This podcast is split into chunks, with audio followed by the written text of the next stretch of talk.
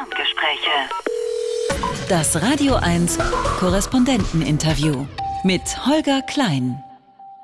Diesmal geht's nach Madrid. Dort sitzt neuerdings Franka Welz und berichtet über Spanien, Portugal, Andorra und Gibraltar, was einigermaßen übersichtlich ist. Hallo Franka.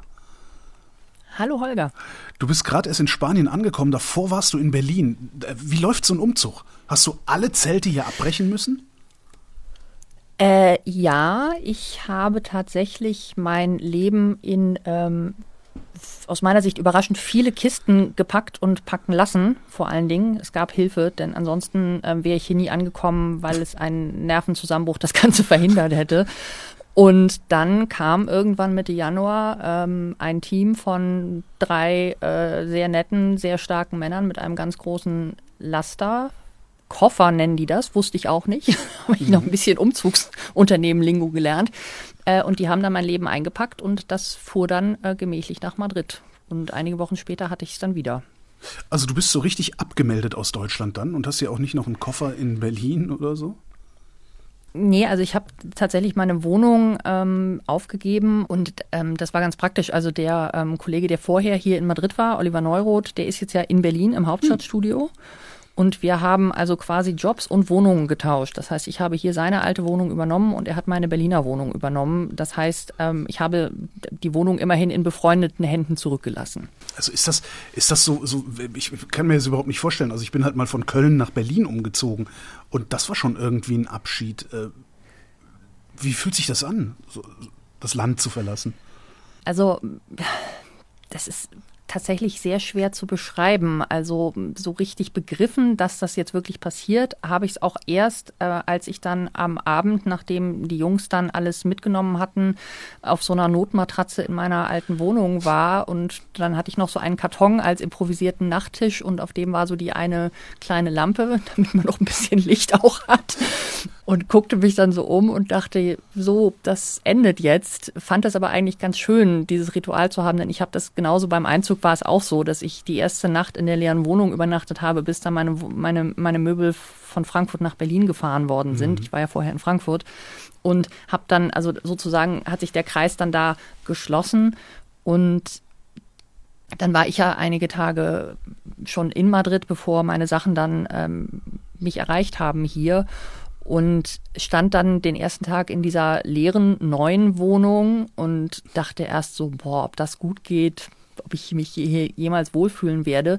Und als dann der spanische Trupp kam ähm, und die ganzen Sachen da reinholte und ich dann plötzlich mein Sofa sah und meine Regale und die Bücher und die Farben auch plötzlich wieder so waren, wie ich sie vorher hatte, habe ich dann war es plötzlich auch meine Wohnung. Also das ist schon interessant. Wir, wir, sagen ja immer, wir sollen uns nicht so sehr an Dinge klammern, aber mhm. ähm, wenn man dann doch seine eigenen Sachen wieder um sich herum hat, dann ähm, wird ein vorher völlig fremder Ort dann doch ähm, plötzlich mehr zum eigenen. Das fand ich irgendwie schon ganz faszinierend. Und dann ist es so, dass ich ja die Ecke von Madrid, in der ich jetzt wohne, schon vorher kannte, weil ich mich da vorher auch aufgehalten hatte und deshalb da auch gerne hingezogen bin. Ähm, gut, die Wohnung lag jetzt auch da, das war jetzt ein bisschen Zufall, aber da hätte ich ohnehin gerne gewohnt.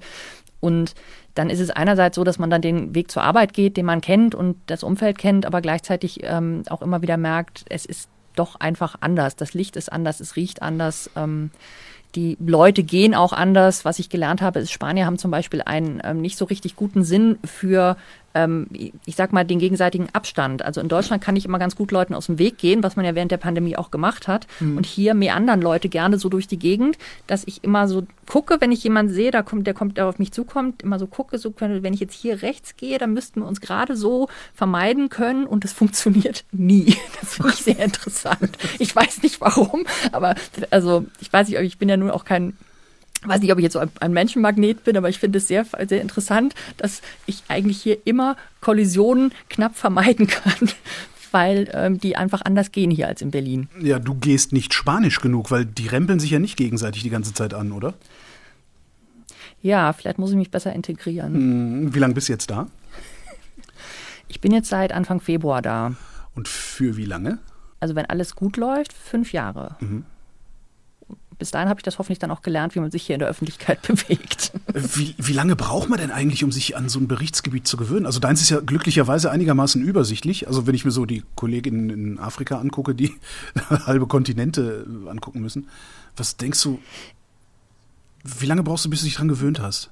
Ich glaube, das kommt ein bisschen drauf an, wie sehr man sich dann einlässt und auch öffnet. Denn wenn es jetzt zum Beispiel, sage ich mal, unter uns um das geht, was jetzt vorwiegend von den deutschen Programmen nachgefragt wird, die, mhm. äh, die wir hier bedienen, dann könnte ich äh, hier gut und gerne fünf Jahre damit zubringen, ähm, einfach ausschließlich über Mallorca, Tourismus, Waldbrände, Fußball und die Royals zu sprechen und hätte aber ansonsten relativ wenig ähm, von diesen ja doch sehr vielfältigen Ländern gesehen. Mhm. Also allein Spanien mit seinen ganzen autonomen Regionen, die sind ja ähm, auch einfach sehr unterschiedlich, haben ja teilweise auch eigene Sprachen, ganz besondere kulturelle Identitäten. Ähm, und auch im kleinen Portugal ist es so, dass ähm, der Norden einfach anders tickt als der Süden. Und ähm, der Süden, der Unterschied zwischen Stadt und Land, also die Leute in den Metropolen anders drauf sind als auf dem Land äh, und auch ähm, und von daher, also ich denke mal, also ich würde mal sagen, jetzt so ein Jahr würde ich mir schon geben, um sozusagen auch tatsächlich mal die verschiedenen Farben und Facetten dieser Länder ein bisschen noch tiefer erfasst zu haben, als man das so jetzt im Tagesgeschäft tut, wo was ja einfach doch auch oft ein, äh, so ein, so ein ähm, Durchlauferhitzer ist, wo dann irgendwie Themen durchlaufen, man macht sie, geht über zum nächsten. Aber ähm, das Tolle ist natürlich auch, was wir hier ja machen können, was jetzt zum Beispiel in Berlin ja eher selten der Fall war, ist, dass man hier eben auch sich nicht immer nur von Kalendern und Terminen treiben lassen muss, sondern sich ja auch Themen suchen kann und dann auch mal sich bestimmte Regionen angucken kann, die vielleicht was Besonderes haben, was es, was es nur dort gibt und da auch einfach mal ein paar Tage sein kann. Und das hilft, glaube ich, dann einfach noch mal mehr, als wenn man irgendwie letztlich hier in Madrid sitzt und Fernsehen guckt. Das auf Deutsch vertont, was, ja, Fernsehen guckt und die, das dann auf Deutsch vertont. Hast du denn schon so eine Liste? So, da will ich hin, da will ich hin, da will ich hin? Also ich will, ähm, das sah jetzt ja kurzzeitig auch so aus, als äh, würde das passieren. Ich, ich will ganz, ganz dringend auf die Azoren. Da hatten wir jetzt ja vor ein paar Wochen ein bisschen den Alarm, dass es da womöglich einen Vulkanausbruch geben könnte, weil einfach sich dort das Vorkommen der, der Erdbeben gehäuft hat. Das wäre jetzt nicht so ein schöner Anlass gewesen, um dahin zu fahren. Aber ich habe natürlich trotzdem gedacht, ähm, vielleicht haben die Azoren mich sozusagen erhört und ich komme da jetzt hin. Aber da hat sich die Lage jetzt mal mal, jetzt mal mit, mit Blick auf die Leute, die da wohnen äh, und denen das ja egal ist, ob Franka Welz da gerne hin möchte oder nicht, mit Blick auf die ähm, hat sich das zum Glück ein bisschen beruhigt. Also da grummelt es zwar noch in und um diese Insel, die da besonders betroffen war, aber ähm, das scheint sich da zu normalisieren. Aber die Azoren ähm, sind einfach, weil sie auch für portugiesische Verhältnisse einfach sehr weit weg und sehr anders sind. Also ich habe das auch mal gesehen, dass im portugiesischen Fernsehen da Untertitel waren, wenn Leute von, aus, von den Azoren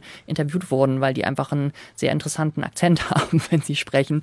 Äh, das wäre so ein Punkt, wo ich eigentlich gesagt habe, da will ich so schnell wie möglich hin. Und hier, was ähm, Spanien angeht, reizt mich halt sehr der, der Norden, denn den kenne ich noch relativ wenig. Lecker essen in San Sebastian. Hm. Mhm. Mhm. Eigentlich wollten wir aber reden, ähm, bevor wir, bevor, bevor ich abgeschweift bin am Anfang, eigentlich wollten wir reden über Portugal in dieser Sendung. Du hast mir vor Monaten mal erzählt, dein geheimer Geheimplan sei, dem Publikum Portugal schmackhaft zu machen. Hier bitte ein roter Teppich. Was ist an ähm, Portugal so besonders, dass du es ausgerechnet darauf abgesehen hast? Ähm, das ist einfach ein Land, in das ich schon seit vielen Jahren wirklich von ganzem und tiefstem Herzen schwerstens verliebt bin. Ähm, gut, ich das war heißt, auch du kannst mal nicht mehr kritisch berichten. Verliebt, doch, selbstverständlich, weil ähm, das ein Land ist, das ähm, ähm, also einerseits muss man sagen, jetzt sage ich das, was alle über Portugal sagen, es ist ein wunderschönes Land, die haben tolles Essen und die Leute sind unglaublich nett und haben einen tollen Sinn für Humor und nehmen sich auch selbst nicht so ernst. So, das ist das, was man immer hört und das stimmt aber auch. Das andere ist, dass es aber ein Land ist, was einfach wo man sich eigentlich auch häufig die Haare rauft und einfach denkt, wie kann das eigentlich sein, dass es da eigentlich, dass da überhaupt irgendetwas funktioniert. Denn ich habe vor einigen Wochen, da gab es hier in Spanien, in, äh, in der Stadt äh, Valladolid, eine, eine Messe für Weintourismus. Und da waren auch Portugiesen äh, am Start und unter anderem der Präsident des portugiesischen Verbands der Weinanbauer. Und ähm, dann hatte der halt so ein bisschen erzählt, ich hatte dann gefragt, wie sind denn jetzt die Strategien, weil man eben auch jetzt mal diese Art des Tourismus bekannter machen möchte und auch vielleicht also Regionen, an die jetzt nicht jeder sofort denkt, also so rund um Porto oder im, im Dodo-Tal, was ja irgendwie so, so die bekannten, bekannteren Sachen sind, die man auch in Deutschland kennt, also Porto, äh, Porto Portwein und, und so weiter. Und dann habe ich ihn gefragt, wie ist denn das eigentlich? Haben Sie jetzt eine gemeinsame Strategie? Was machen Sie jetzt? Und dann sagt er, na ja, wir haben ja einerseits das, was wir die G7 nennen. Das sind so die sieben größten Produzenten und Anbauer. Gleichzeitig sind wir aber auch Portugiesen. Das heißt, man muss jetzt keine große Angst haben, dass wir hier jetzt irgendwie mit einem ausgefeilten Schlachtplan am, am Start sind, weil wir einfach nicht gut miteinander spielen. Das Portugal ist das Berlin der iberischen Halbinsel, meinst du? Ja, so ein bisschen. So ein bisschen. Es ist, es ist großes, es ist großes Durcheinander. Da kann man ja zum Beispiel auch mal gucken, als die, mein Einstand hier war ja, ähm, da war ich auch sehr dankbar, als ich kam, ähm, wurde ja vorgezogen neu gewählt, das Parlament. Und ähm, ich saß dann hier und durfte diese Wahl begleiten und war natürlich alles ganz aufregend und ähm, habe das auch alles sehr gerne gemacht. Und dann hat sich dann einige, hat sich dann kurz darauf herausgestellt, dass die, ähm, in Portugal ist es ja so, es wird in Portugal gewählt, aber es wählen natürlich auch Portugiesen, die im Ausland sind und die haben sozusagen auch einen Wahlkreis für das europäische Festland. So, und da ist es so, dann sind also diese ganzen Auslandsportugiesen in Europa in ihre Botschaften gegangen, um da abzustimmen und dann ging so viel schief, dass dieser Teil der Wahl dann einige Wochen später wiederholt werden musste. Das hat also dann wieder alles verzögert. Die Regierung konnte nicht gebildet werden, auch wenn alle gedacht haben, gut, also am Ergebnis selbst wird sich, nicht, wird sich nichts ändern. Aber Ministerpräsident Costa musste jetzt halt warten, der Präsident musste warten, alle mussten warten. Das hieß dann aber auch, dass große Projekte warten mussten, wie der Haushalt. Da deshalb war es ja überhaupt nur zu dieser vorgezogenen Neuwahl gekommen, weil die ähm, Minderheitsregierung ihren Haushalt nicht durchs Parlament bekommen hat. Und ähm, das hat also alles nach hinten gezogen, hinten geschoben. Inzwischen hat man einen Haushalt, inzwischen läuft es auch alles. Aber das ist wieder so ein, so ein Punkt, äh, so ein Bekannter von mir, der in Berlin wohnt, aber ähm, auch aus Portugal ist, der hat halt gezetert wie ein Rohrspatz und gesagt, das kann doch alles nicht sein. Und ich saß halt nur da und sagte, ja, aber ganz ehrlich, ich habe es jetzt auch nicht anders erwartet. Also mich überrascht es nicht, dass das passiert ist. Er sagte, ja, das ist ja das Schlimme, dass man damit eben rechnen kann oder muss. Das heißt, Portugal rumpelt eigentlich. Ja, es rumpelt, aber es rumpelt, aber es kommt ja irgendwie doch immer irgendwie zum Ziel. Also deshalb fand ich diesen Berlin-Vergleich nicht so schlecht, muss ich sagen. Denn da fragt man sich ja auch, wie kann es eigentlich sein, dass diese Stadt nicht in sich zusammenbricht, manchmal. Äh, wer regiert denn da jetzt eigentlich? Also was, was für Parteien haben wir da? Also in Portugal ähm, regiert jetzt und zwar auch wie gewünscht mit ähm, absoluter Mehrheit die Sozialistische Partei, die, ähm, das ist aber so ein bisschen wie hier in Spanien, ein bisschen verwirrend aus deutscher Sicht, ähm, denn die sind eigentlich eher sozialdemokratisch ausgerichtet, heißen aber Sozialisten, während die Konservativen in Portugal Sozialdemokraten heißen. Das ähm, kann man so machen, ist dann halt verwirrend für alle, die das System nicht kennen und ähm, muss man dann auch manchmal ein bisschen erklären. Also deshalb vermeide ich irgendwie, auch zum Beispiel, wenn ich jetzt irgendwie mit Radioprogrammen rede, vermeide ich dann auch gerne die Namen, sondern sage einfach, wofür die stehen, weil äh, das sonst, das schnallt sonst keiner, der das nicht kennt. Also Antonio Costa ist der Ministerpräsident, der ähm, hat äh, vorher eine Minderheitsregierung geführt, weil noch so eine Besonderheit der iberischen Halbinsel Koalitionsregierungen, wie wir sie in Deutschland nun schon lange, lange kennen, oder auch gerade große Koalitionen, macht man da nicht so gerne, beziehungsweise hat man bisher eigentlich fast gar nicht gemacht. Und äh, das äh, stellt äh, angesichts dessen, dass sich auch da die politischen Mehrheiten verändern, dass man nicht mehr wie viele Jahre zwei große Blöcke hat, nämlich das sozusagen sozialistische, sozialdemokratische, also links der Mittellager oder Mitte-Links-Lager und die Konservativen, die sich eigentlich äh, da viele Jahre eigentlich immer abgewechselt haben quasi. Ne? Also es war eigentlich immer einer, einer der beiden und das funktioniert jetzt aber nicht mehr. Das heißt, ähm, man muss sich jetzt andere Mehrheiten suchen oder man macht sich eben schwer und macht eine Minderheitsregierung, wo man dann jedes einzelne Projekt immer mühsam durchs Parlament bringen muss. Und das ist halt damals äh, im vergangenen Jahr dann beim Haushalt nicht gelungen und dann musste neu gewählt werden. Dann hatte Costa, glaube ich, auch schon ein bisschen kalkuliert, dass das vielleicht diesmal für eine absolute Mehrheit reichen könnte, weil Portugal nach dem entsetzlichen Anfang der Pandemie dann ja vergleichsweise gut in die, durch die nächsten Wellen gekommen ist. Also eine sehr erfolgreiche Impfkampagne hatte, ähm, auch ähm, nicht mehr so furchtbar viele Menschen gestorben sind. Und äh, da war, glaube ich, so ein bisschen auch das Kalkül, ähm, wenn ich es jetzt drauf anlege, dann könnte es sein, dass ich dann auch endlich mal allein und richtig regieren kann, ohne dass ich immer mir irgendwelche Mehrheiten suchen muss. Und das hat ja auch funktioniert. Okay. Was für eine Politik machen die denn dann da? Also das spektakulärste, das ich, das ich kenne, ist, äh, Portugal äh, hat irgendwann, ist auch schon zehn Jahre her oder mehr, ähm, Drogen entkriminalisiert und mit dieser Drogenpolitik äh, große Erfolge gefeiert. Das ist das Einzige, was ich politisch aus Portugal weiß. Ja, also dieses äh, portugiesische Modell, das ist ja auch etwas, äh, übrigens auch das ist etwas, worüber ich hier fünf Jahre ausschließlich reden könnte, wann immer die Cannabis-Legalisierung in Deutschland Thema wird. Dann mhm. rufen die nämlich immer an, wie ist denn das in Portugal? Und da muss ich auch immer genau dieses Missverständnis aufklären, dass da ja nicht die Drogen selbst legalisiert worden sind, sondern der Konsum entkriminalisiert worden ist, dass man also bis zu einer bestimmten Menge ist es dann im Grunde wie ein Strafzettel. Es ist eine Ordnungswidrigkeit und keine Straftat mehr. Und man setzt dann eben tatsächlich mehr auf ähm, auch Hilfe statt Strafe, dass man eben auch guckt, dass die Leute dann in Suchtberatungen kommen, wenn es denn notwendig ist und sie das wollen.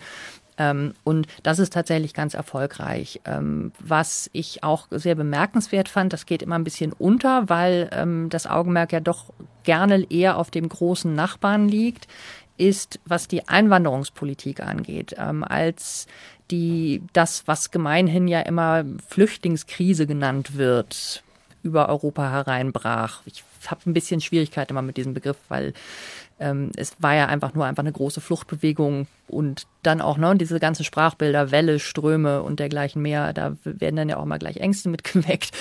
Äh, jedenfalls ähm, war da Portugal zum Beispiel ein Land, das nicht nur gesagt hat, klar helfen wir, sondern das auch ähm, aktiv gesagt hat, wir nehmen gerne Leute aus Syrien auf und haben auch ein, haben, haben sich dann auch ein ganz interessantes Konzept für die Integration aus, ausgedacht. Also zum Beispiel nicht darauf gesetzt, die Leute in, groß, in großen Sammeleinrichtungen ähm, quasi zu verwalten, sondern geguckt, dass man sie wirklich in kleineren Gruppen hat, dass man ähm, alle gesellschaftlichen Ebenen zusammenholt, dass also Regierung, zivilgesellschaftliche Organisationen, örtliche Verwaltungen alle zusammenarbeiten, um die Leute auch wirklich dann ähm, in Ortschaften und in Gemeinschaften zu integrieren und ihnen auch ähm, einfach die Chance zu geben, dann auch wirklich ein Leben an, ein neues Leben anfangen zu können.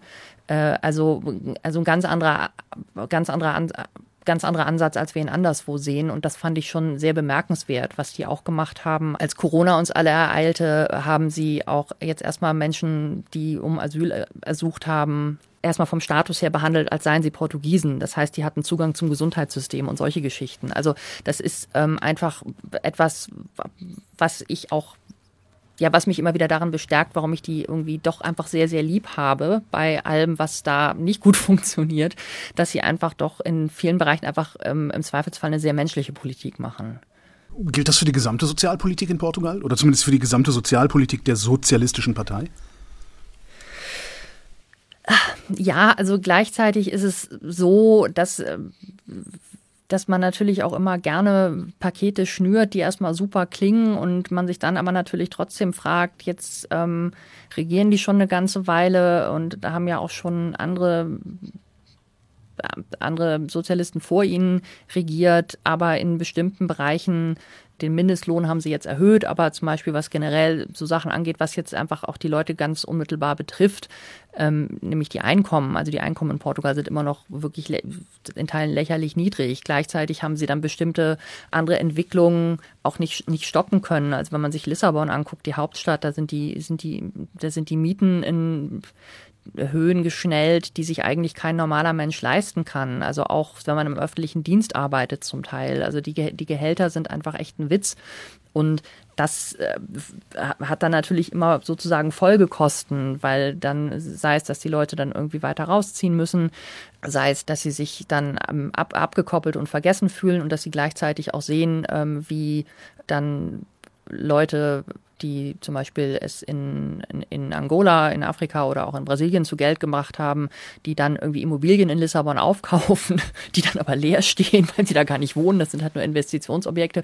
Und das sind halt so Dinge, wo man dann auch immer gucken muss. Also wird dann jetzt einfach irgendwie sozusagen ein soziales Etikett auf irgendwas draufgeklebt oder, ähm, wirkt sich das auch tatsächlich dann auf das Leben der Menschen aus? Wo verläuft denn eigentlich die Konfliktlinie zwischen diesen beiden großen Parteien? Also wofür stehen die einen, wofür stehen die anderen? Das ist in einen, ähm, also zum einen gibt es irgendwie den, den klassischen Konflikt, wenn es jetzt, äh, wenn wir jetzt beim, beim Geld bleiben, ist es immer die Frage der, der, der Steuern. Da ähm, ist man im konservativen Lager eher so, dass man sagt, die müssen niedriger werden und es ist manchmal auch ein bisschen wie so eine Zeitreise, weil das doch auch so, so, so wirklich sehr klassische Argumente sind. Also die, die Konservativen sagen halt, wir müssen die Unternehmen entlasten, die Steuern müssen runter und, und, und dergleichen mehr. Und die andere Seite sagt halt eher, nein, die müssen ihren Teil dazu beitragen, sozusagen zum, zum gesellschaftlichen Gut. Das wäre so ein Punkt. Aber was, was ich fast interessanter finde, ist, was sie eint, ist, dass sie beide nicht so richtig wissen, was sie mit, diesen, mit dieser vergleichsweise neuen rechtspopulistischen Partei Schäger machen sollen, die es jetzt ja in, seit einigen Jahren auch in Portugal gibt, die zwar noch keine ganz große Hausnummer ist, aber als politische Kraft ähm, natürlich immer wichtiger wird, weil einfach viele Leute, die einfach unzufrieden sind und sich sowohl von den Konservativen als auch von den Sozialisten so ein bisschen vergessen fühlen, dann jetzt zu denen umschwenken. Und da hat, glaube ich, noch keiner so richtig ein Rezept gefunden, was man mit denen macht. Was ich ganz interessant fand, war, ich habe, bevor ich ähm, aus Berlin wegzog, mich noch mit einer Dame mal länger unterhalten, die für die portugiesische Botschaft in Berlin arbeitet. Und da, die beobachtet natürlich auch diese Entwicklung ähm, nicht nur mit Interesse, sondern auch mit einer gewissen Sorge und sagte dann, wir sind ja sozusagen ein bisschen hinterher, was diese Entwicklung angeht im Vergleich zu jetzt anderen Ländern. Jedenfalls hat die mich halt gefragt, auch mit Blick darauf, dass natürlich also das Phänomen, was wir in Deutschland mit der AfD gesehen haben, was man in Großbritannien mit UKIP gesehen hat, ähm, dass das ja auch etwas war, dass äh, also dass deren, deren Wachstum ja auch dadurch beeinflusst wurde, dass die Medien da auch mit so einer gewissen grausigen Faszination drauf geschaut haben. Ne? Also das war ja auch irgendwie so ein bisschen exotisch. Jetzt hatte man plötzlich diese diese Krawallparteien und ähm, das ist in ähm, Portugal in Teilen nicht anders, ähm, seit es dort auch einen Ableger von CNN gibt, CNN Portugal zum Beispiel. Und da hat sie mich halt gefragt, ähm, was kann man, wie, wie, ähm, so nach dem Motto, was können wir denn von euch lernen? Also was sollen wir nicht machen? und, und das fand ich ganz interessant. Also, dass das natürlich schon dann auch beobachtet wird, wie das anderswo gelaufen ist und man überlegt, so wie kann man das denn vielleicht irgendwie doch noch ab, ähm, wie, wie können wir vielleicht so Fehler vermeiden, die andere gemacht haben. Hm. Hast du eine gute Antwort geben können? ich habe es versucht. Also ich habe das gesagt, was ich hier auch ja seit Jahren immer wieder sage. Es also man, man kann ja nicht so tun, als gäbe es die nicht. Man kann ja auch gerade, wenn man auch Parlamentsberichterstattung macht, auch nicht so tun, als ähm, hätte die AfD nicht ähm, demokratisch gewählte Abgeordnete. Aber gleichzeitig ist dann immer die Frage, wie greift man sie auf? Also ich, ich habe da auch gesagt, ich würde immer auf deren ähm, Inhalte gehen und weniger jetzt auf diesen Schockeffekt setzen, das ist ja oft der Mechanismus. Ne? Also irgendjemand von denen sagt was und dann ähm, macht es die Runde und trägt aber im Grunde eigentlich nicht wirklich was zur gesamtgesellschaftlichen Debatte bei, also nichts Konstruktives zumindest. Und dann äh, irgendwie stattdessen eher zu gucken, wenn die jetzt sagen, das macht Schäger ja auch, die, ähm, die Renten sind lächerlich niedrig, die, die Rentner werden vergessen und mit uns ähm, wird das alles besser, dann äh, zu sagen, gut, was wollt ihr denn? Was sind denn, was ist denn eigentlich politisch euer Plan? Und dann das sich genau anzugucken und sie wirklich versuchen, ähm, also sich inhaltlich mit denen auseinanderzusetzen.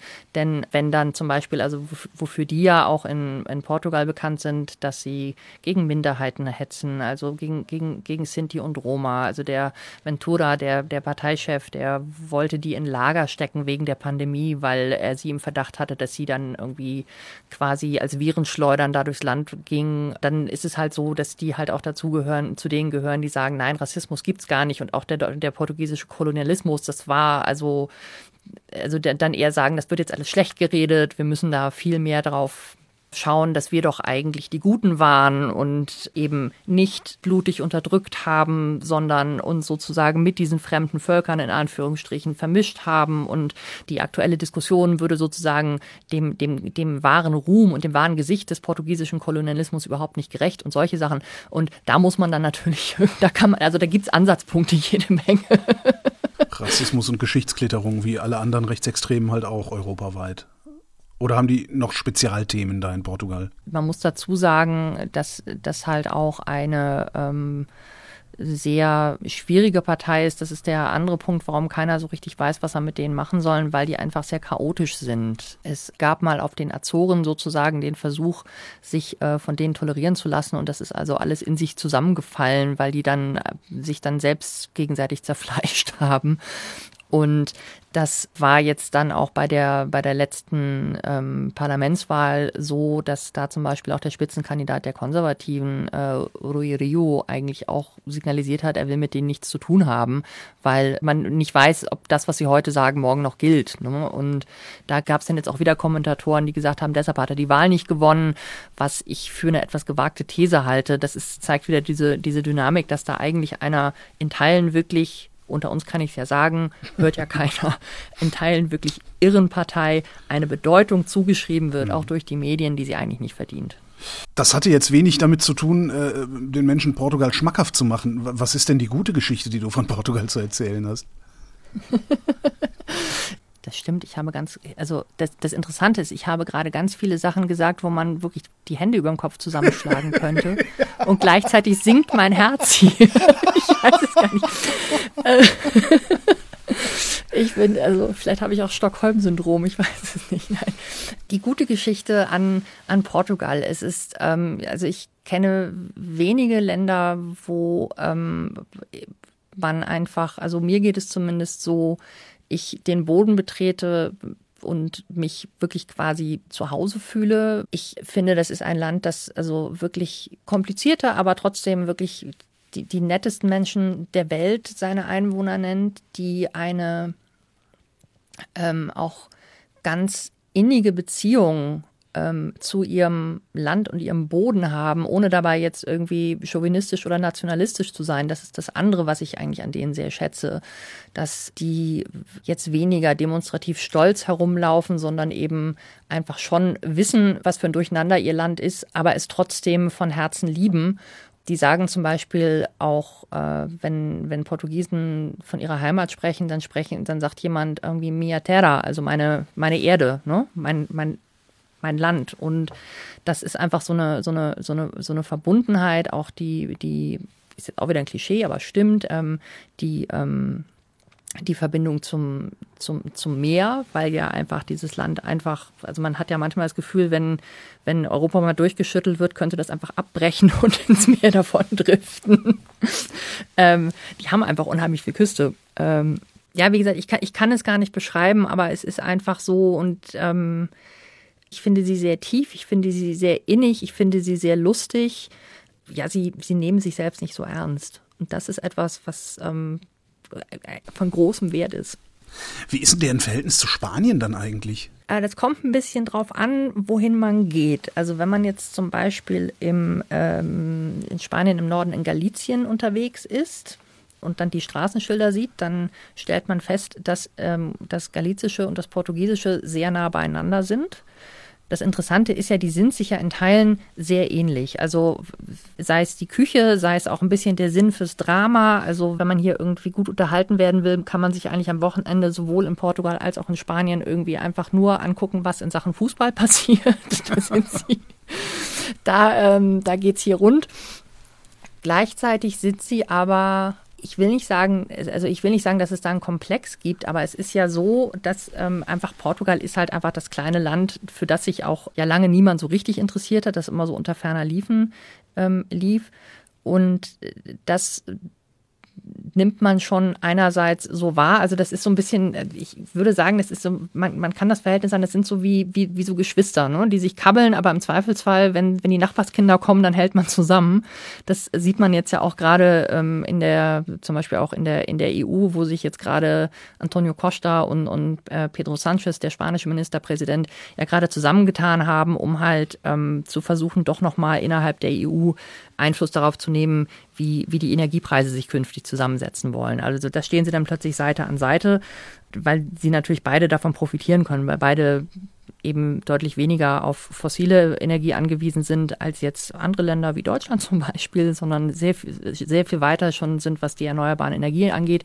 Und die würden halt natürlich gerne irgendwie, dass der Strompreis vom, Gas, vom Gaspreis abgekoppelt wird, weil das für sie hier günstiger wäre.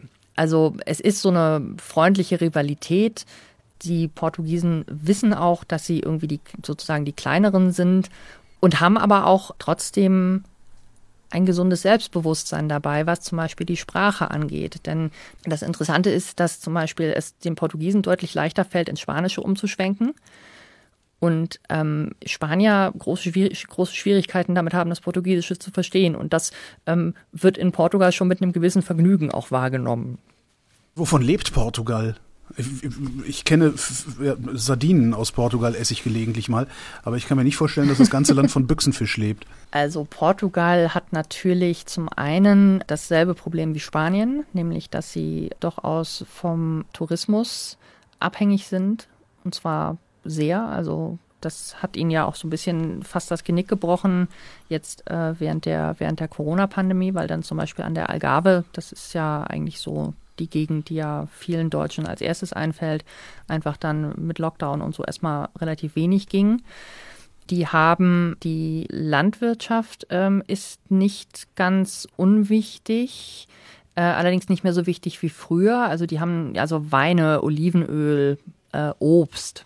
Ähm, die haben ja auch so äh, wie es auch in Spanien gibt, ähm, gibt es ja auch einfach ganze Obstanbaugebiete, wo dann auch unter fragwürdigen Bedingungen migrantische Arbeiter beschäftigt werden. Ähm, Portugal hat sogar ähm, sich etwas äh, ganz Besonderes ausgedacht, was ich ein ziemlich perverses System finde, die sogenannte, das sogenannte Himbeervisum.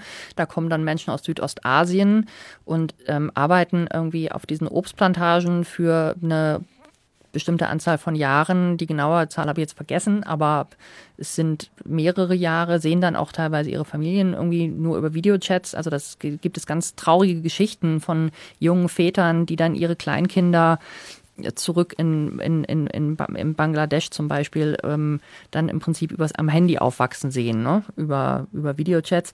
Und warum tun die sich das an? Weil am Ende die Aussicht steht, dass sie dann in Portugal dauerhaft bleiben dürfen. Aber das ist eben jetzt auch ein Wirtschaftsfaktor, der wichtig ist. Also wir haben auch dann äh, portugiesische Beeren, die haben wir ja auch in unseren Supermärkten, in den Obstabteilungen, da findet man die ja auch. Also Himbeeren ist, sind, ist, ist da ein großer Punkt. Aber ähm, auch, auch andere Früchte. Dann haben wir, ähm, wenn du sagst, Sardinen in Dosen, ja, wenn sie eine ähm, Fischereiindustrie die, haben, ne?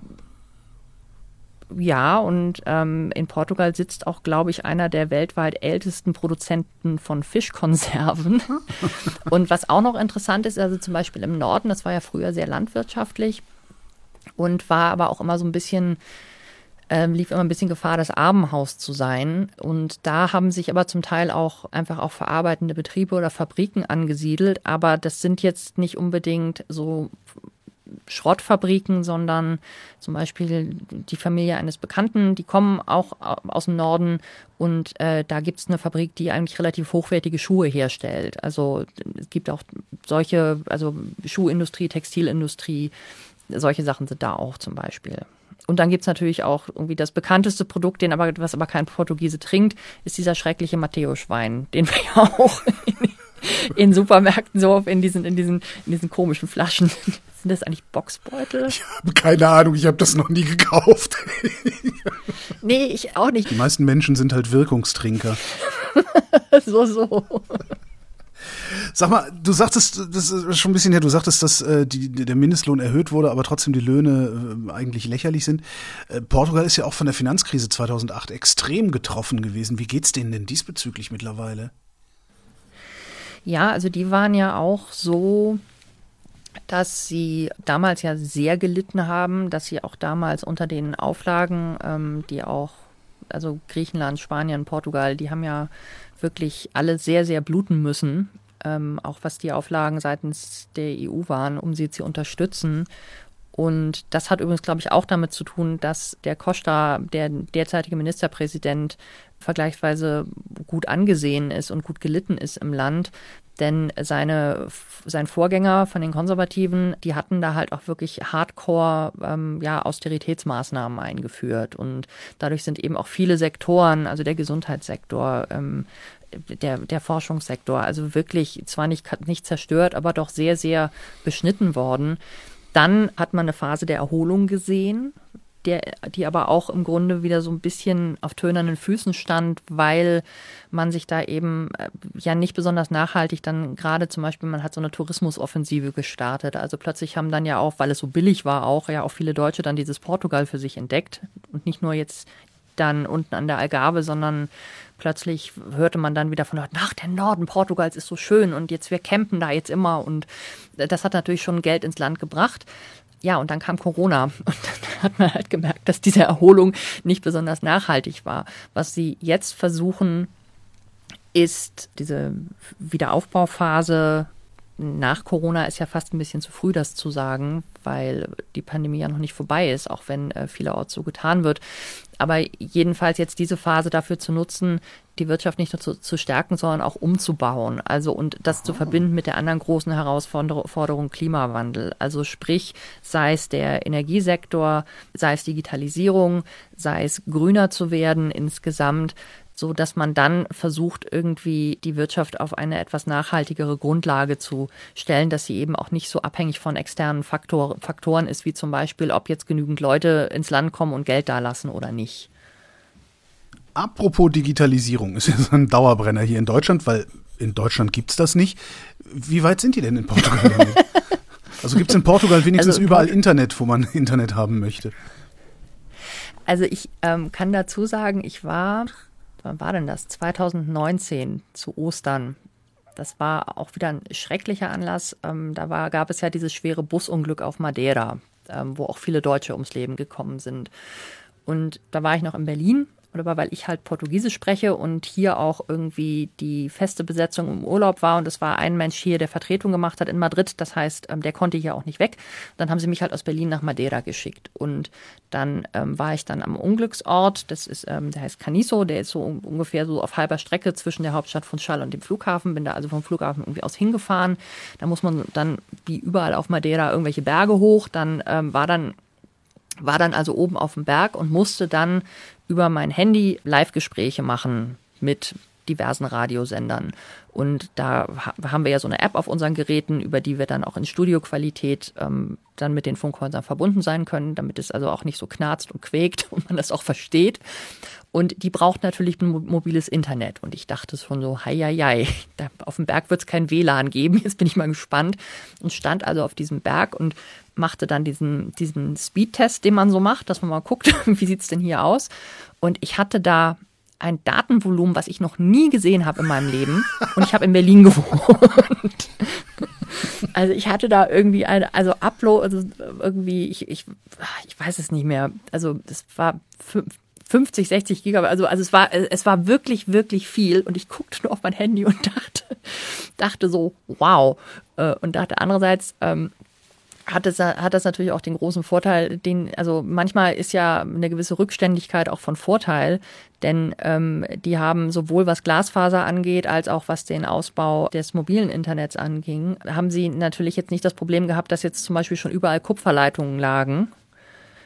Die ja noch gingen, so, ne, die sind ja noch gut, ja. sondern dass man in Teilen dann auch wirklich, ähm, das ist in Spanien übrigens auch so, einfach so viel mehr Glasfaser hat. Ich habe jetzt auch zum ersten Mal in meinem Leben in der Wohnung in Madrid, die ich jetzt habe, ich habe zum ersten Mal ein Glasfaserkabel in der Hand gehabt. Und muss sagen, das ist eine andere Welt. Und das muss man, das muss man schon sagen. Also das, das, das, das ist einfach ähm, eine andere Dimension, in der das funktioniert.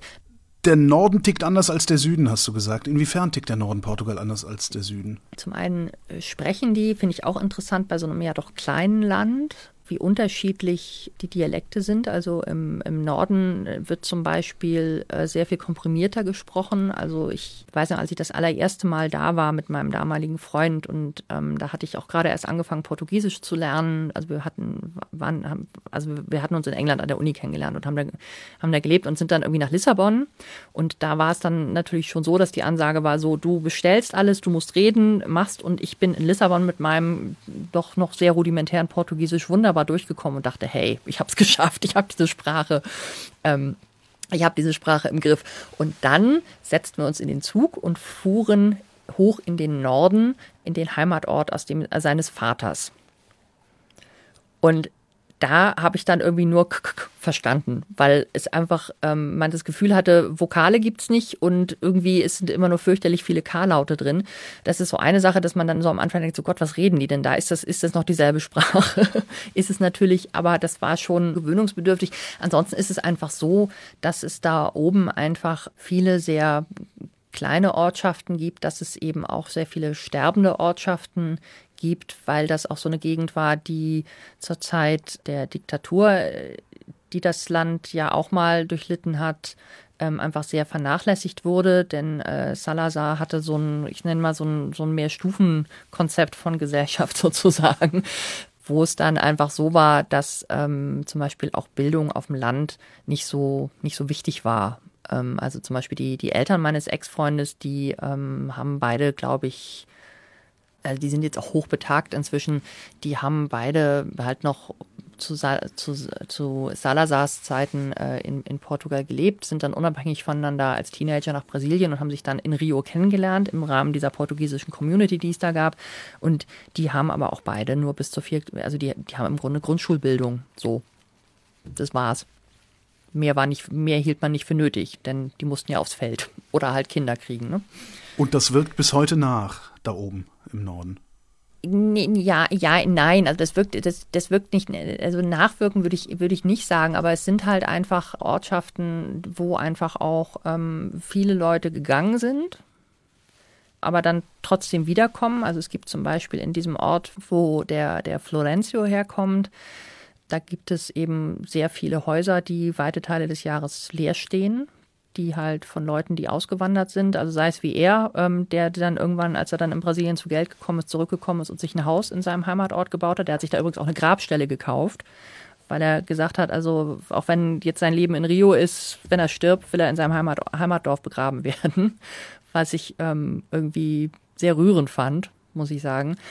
Und dann hat man aber eben auch ähm, wirklich auch sehr schöne Häuser da, die leer sind, wo, weil die Leute einfach dann, äh, sei es im Rahmen der Krise, äh, Wirtschaftskrise oder sonst was, dann zum Beispiel nach Frankreich, in die Schweiz oder sonst wohin in Europa ausgewandert sind, da auch leben und arbeiten, aber dann so an Ostern und Weihnachten kommen und dann auch in ihre wirklich sehr prachtvoll, also prachtvoll ist vielleicht ein bisschen viel gesagt, aber schon sehr schönen Häuser dann sind, aber Großteil des, Großteil des Jahres sind diese Dörfer halt echt leer.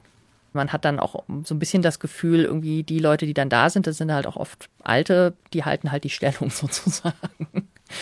Also ich, ich meine, es ist, es ist halt einfach ein Unterschied, ob man ähm, da in, in diesem Norden, wo vergleichsweise auch einfach viel Platz ist, es klein, ne, kleinere Orte gibt, ist oder zum Beispiel jetzt in dieser Metropolregion Lissabon, wo man Menschen aus der ganzen Welt hat. Man hat natürlich da auch, also gerade so in und um Lissabon auch äh, viele aus den, aus den einstigen ähm, Kolonien Portugals. Also wenn man, es gibt so einen Platz in Lissabon, da trifft sich dann immer ein Großteil der afrikanischen Community. Und das ist halt einfach eine ganz andere Welt. Was aber eben auch dazu führt, dass dann manche sich auch so ein bisschen so vergessen und zurückgelassen fühlen, weil eben doch sich vieles auf die beiden großen Metropolen, sei es Porto im Norden und, und Lissabon im Süden, konzentriert. Ne? Das ist halt nochmal was, was anderes. Wie ist denn das eigentlich, da zu arbeiten? Also ich vermute mal, also ich, ich stelle ja sonst, also ich rede ja auch viel mit, mit Kollegen und Kolleginnen, die in irgendwelchen ja, Diktaturen unterwegs sind und so. Ich vermute mal, dass du da arbeiten kannst, als wärst du in Deutschland oder musst dir irgendwo besondere Erlaubnisse holen? Ja, also zumal ähm, ich ja wirklich ähm, Radio mache, das heißt, ähm, wir brauchen ja auch dann keine Drehgenehmigung, sondern wir gehen halt einfach überall hin. Ich bin hier ganz normal akkreditiert, so dass ich irgendwie dann auch hier in, ins Parlament könnte und wenn ich wollte, was ich meistens nicht will, denn spanische Innenpolitik ist jetzt doch ein bisschen schwer zu verkaufen.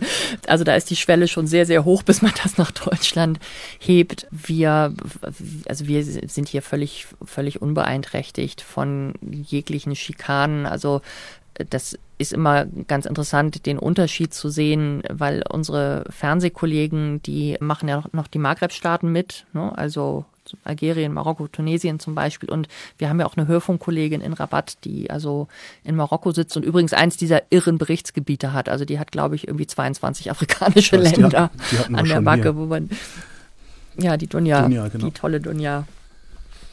Und ähm, und die lebt halt in einem Polizeistaat und also was, was die dann so erzählt und hat halt auch das Glück, dass sie als Radio auch oftmals sehr unauffällig ist. Aber wenn ich dann auch sehe, was den Fernsehkolleginnen zum Teil passiert, also dass dann irgendwie schon erteilte Drehgenehmigungen dann doch wieder entzogen werden, weil irgendjemandem die Nase nicht passt oder so, das ist schon eine ganz andere Nummer. Da kann man sich hier schon sehr, sehr glücklich schätzen. Also hier ist es dann eher der Punkt, dass man manchmal so denkt, ähm, dass die Dinge doch zum Teil einfach ein bisschen, ein bisschen, ein bisschen umständlich sind, weil natürlich jetzt auch aus Sicht der gerade politischen Akteure, wir haben ja hier die komische Situation in Madrid, dass wir diese spanische Zentralregierung hier sitzen haben, aber auch noch eine Regionalregierung, und die interessieren sich natürlich jetzt für uns Auslandskorrespondenten nur sehr punktuell. Das heißt also, es ist jetzt nicht so, dass ich irgendwie permanent äh, Hintergrundgespräche beim Ministerpräsidenten hätte oder so, sondern da ist es dann eher so, dass dann vielleicht mal der Staatssekretär für Tourismus dann auch mal die Auslandskorrespondenten einlädt zum Gespräch um zu erläutern, wie man, also das war jetzt während der, während der Pandemie so, als sie dann gesagt haben, so und wir machen jetzt diese und jene Erleichterung, damit halt die Leute wieder ins Land kommen und ähm, nach dem Motto, tragt das doch mal hin, tragt das doch mal in die Welt. Also doch wieder Mallorca. Ja, immer Mallorca. Ja, aber es ist ja auch schön und es ist ja auch wichtig. Und ich, also ich will auch nicht, dass der Eindruck entsteht, dass ich irgendwie das alles verachte, denn das ist ja zum einen wichtig für sowohl, also auch im, Übrigen die, die Algarve und Madeira und die Azoren und ähm, Porto und Lissabon und ähm, hast du nicht gesehen. Tourismus ist ja unglaublich wichtig äh, für diese Länder und also eben auch, auch für Portugal. Und es ist ja auch für die Menschen wichtig, dass sie Urlaub machen, wo es schön ist. Also Urlaub ist ja kein Selbstzweck, sondern das ist, also das ist ja wichtig, dass es das gibt, damit man sich auch erholen kann in dieser doch ähm, sehr anstrengenden Welt, die wir, die wir bevölkern und, und diese doch sehr anstrengenden und komplexen Leben, die wir inzwischen führen. Also deshalb ist es ja auch dann auch Teil unserer Aufgabe, ne? dass wir dann auch ähm, zum einen sagen, unter den und den Bedingungen geht's jetzt. Mittlerweile ist es ja alles sehr entspannt. Also nur, dass hier keine Missverständnisse entstehen. Aber es ist halt manchmal, wiederholt es sich dann doch. Franka Welz, vielen Dank. Sehr gerne. Ferngespräche. Das Radio 1 Korrespondenteninterview mit Holger Klein.